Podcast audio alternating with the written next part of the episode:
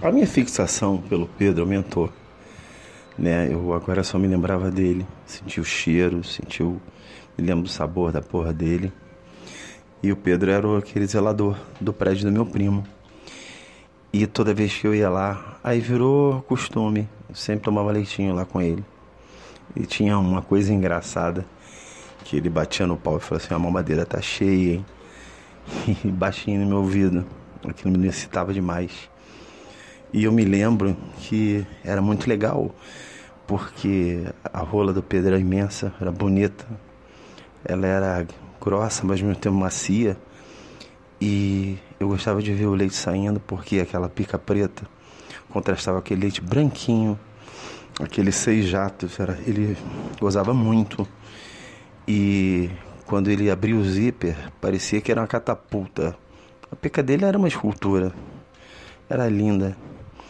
Eu ficava horas e horas assim, só cheirando aquela pica, aquele cheiro de macho gostoso.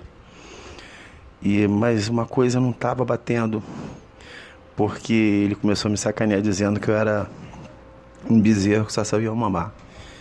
Aí por dentro já estava me, me, me transformando já numa fêmea, só queria completar o ato, que era dar meu cu.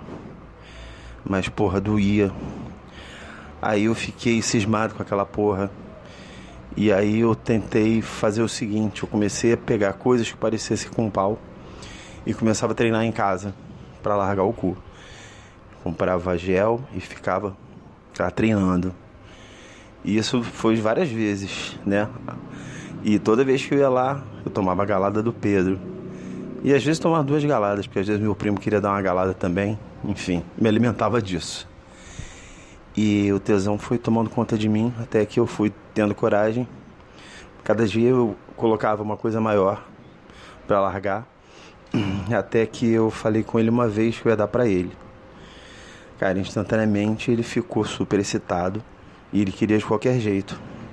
Aí só pedi para ele ter cuidado, porque eu nunca tinha feito e doía. Aí ele falou assim: pode deixar. Aí a gente colocou muita, muita, muito, muito gel para lubrificar a portinha do meu cu. E ele foi enfiando, mas a dor era grande. E eu pedi para ele devagar. E eu pedi, negão, vai devagar, vai devagar, por favor. Por favor, vai devagar, vai devagar, dói demais. Ele ia colocando até que ele conseguiu colocar na porta, colocou a cabeça. A cabeça da pau dele era deliciosa. Parecia um cogumelo, sabe? Meio roxo. E tinha onde tem o freio, era rosinha, era bonita a pica dele. E ele foi, deu uma estocada e enfiou. Eu dei uma, um grito, falei, calma, caralho, negão, tá me estuprando. Aquilo foi foda, porque quando eu falei aquilo, ele ficou mais excitado ainda.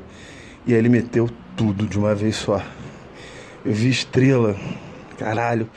Mas ao mesmo tempo, me deu uma satisfação de estar tá sendo preenchido porra, me senti pleno, me senti uma vagaba mesmo, dando pro meu macho. Aquilo me excitou tanto.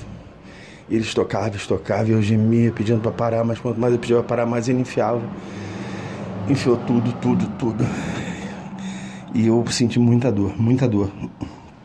Até que ele urrou, ele tirou a piroca aqui, por incrível que pareça, tava dura. A parada, a piroca dele era, sei lá, parecia um jegue. Porra, não baixava por nada. E tirou a camisinha e fez beber a porra da camisinha dele.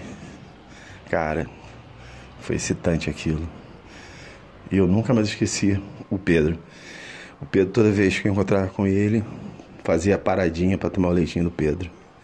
E assim apareceram outros Pedros também, né? Mas hoje em dia que me excita mesmo é negão. Adoro, adoro negão, me amarram. Eu me senti pleno.